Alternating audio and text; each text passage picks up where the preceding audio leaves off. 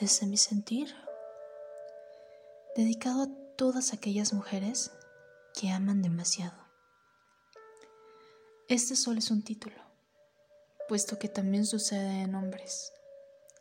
Amar es de lo más bello que podemos hacer, y ser amados nos lleva a tocar las estrellas.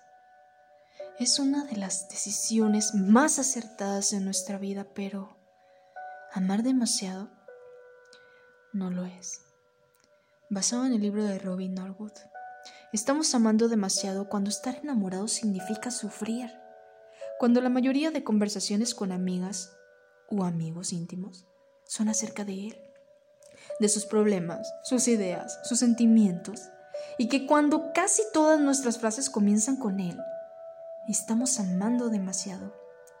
Cuando disculpamos su mal humor, su carácter, su indiferencia o sus desaires como problemas debidos a una niñez infeliz y tratamos de convertirnos en su terapeuta, estamos amando demasiado. Cuando leemos un libro de autoayuda o vemos algún video y se nos quedan grabados todos los puntos claves que lo ayudarían a él, estamos amando demasiado.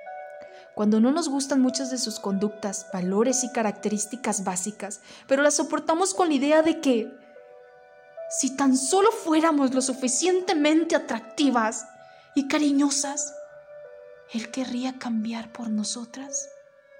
¿Qué crees? Estamos amando demasiado. A pesar de todo el dolor y la insatisfacción que acarrea, Amar demasiado es una experiencia tan común para muchas mujeres que casi creemos que es así como deben ser las relaciones de pareja. La mayoría de nosotras hemos amado demasiado por lo menos una vez y para muchas de nosotras ha sido un tema recurrente en nuestra vida. Examinemos los motivos por los que tantas mujeres en busca de alguien que las ame parecen encontrar parejas nocivas y sin amor. Analicemos también por qué una vez que sabemos que una relación no satisface nuestras necesidades, nos cuesta tanto ponerle fin.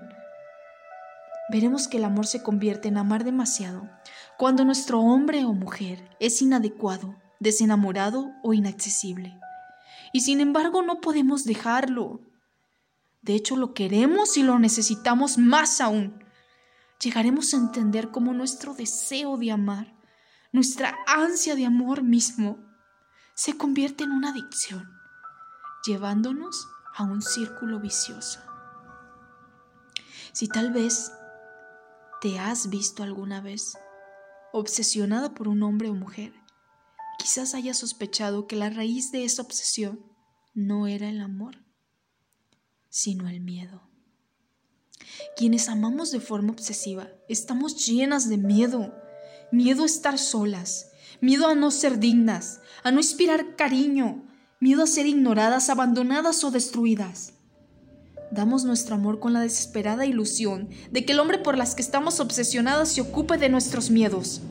En cambio, los miedos y nuestra obsesión se profundizan hasta que el hecho de dar amor para recibirlo se convierte en la fuerza que impulsa nuestra vida. Y nuestra estrategia no funciona. Tratamos y amamos más aún. Amar demasiado es un síndrome de ideas, sentimientos y conductas que casi siempre provienen de haber tenido una crianza con una familia disfuncional, donde se experimentaron tensiones y sufrimientos mayores que los comunes. Ejemplo, yo. Soy al igual que muchas una mujer que ama demasiado. Crecí en un ambiente familiar mayormente tenso era insoportable todo lo que vivía ahí, principalmente porque lidié con el alcoholismo de mi padre, el cual yo no decidí. Comprender la profundidad de la adicción de mi padre era complicado y literal, ambos estábamos muriendo. Él por su adicción y yo por los efectos de una tensión extrema. Me volví coalcohólica y he vivido con el increíble poder y la influencia de las experiencias de mi infancia sobre mis patrones de conducta para relacionarme con los hombres. De niña siempre pasé buscando la atención de mi padre, su reconocimiento, incluso un beso y un abrazo, que mostrara su amor, atención por mí, Quería sentirme su prioridad ante todas las cosas. Quería ser su princesa, sintiendo su protección incondicional. Fui su primera hija y siempre creí que mi padre debía amarme solo por ser mi padre. Pero solo fue una expectativa mía cuando niña, puesto que cuando yo nací y crecí, él jamás me dijo que lo haría. Recibí de él indiferencia, sabotaje, desprecios, malos tratos, groserías. Jamás fui su princesa. Por lo cual, a base de tratos, me volví una guerrera con armaduras para protegerme de él. Nos odiábamos. No nos hablábamos. Ya ambos éramos indiferentes. Siempre estuve al frente de la protección de mi madre y mi hermana. Yo era una roca, fría y amargada, solitaria hasta ahora, pero jamás decidí esa vida. El vicio de mi padre era, inevitable y el crecimiento de mi odio hacia él también. Mi primer síntoma de ser coalcohólica, rebeldía. Segundo, anorexia. ¡Qué horror! Mi madre murió de un cáncer renal cuando yo tenía la edad de 21 años. Y mi padre seguía siendo alcohólico, al grado de presentarse al hospital borracho, al velorio borracho y a todos lados hasta que huí de esa vida. Y curiosamente, conocí a alguien con quien me casé al mes de conocerlo. Y me maltrató todo el tiempo hasta en el embarazo de mi pequeña. Pero ¿por qué di con esa persona? Por mis patrones. Para mí ya era normal que alguien me dañara.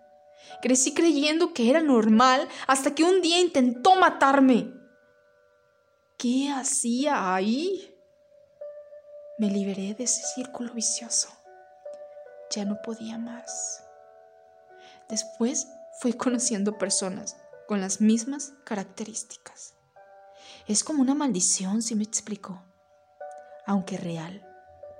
A medida que no trabajamos con nuestros patrones aprendidos, seguiremos atrayendo lo mismo que nosotras queremos. Pero te diré algo, y tómalo como ese punto clave, que no le va a servir a él, te va a servir a ti. Si tú no te amas, jamás nadie lo hará. No ames demasiado a otros. Ámate incondicionalmente a ti. Jamás nadie podrá lastimarte. Créeme. Yo lo sé. Me ha costado bastante mi amor propio. Demasiado. Pero debo confesarte de corazón que a medida que me he amado yo, me he valorado yo. Y no dejo que nadie arruine ese amor. No dejo que nadie llegue y me maltrate cuando quiere. Yo no dejo porque me amo. Así que te invito a que tú también te ames.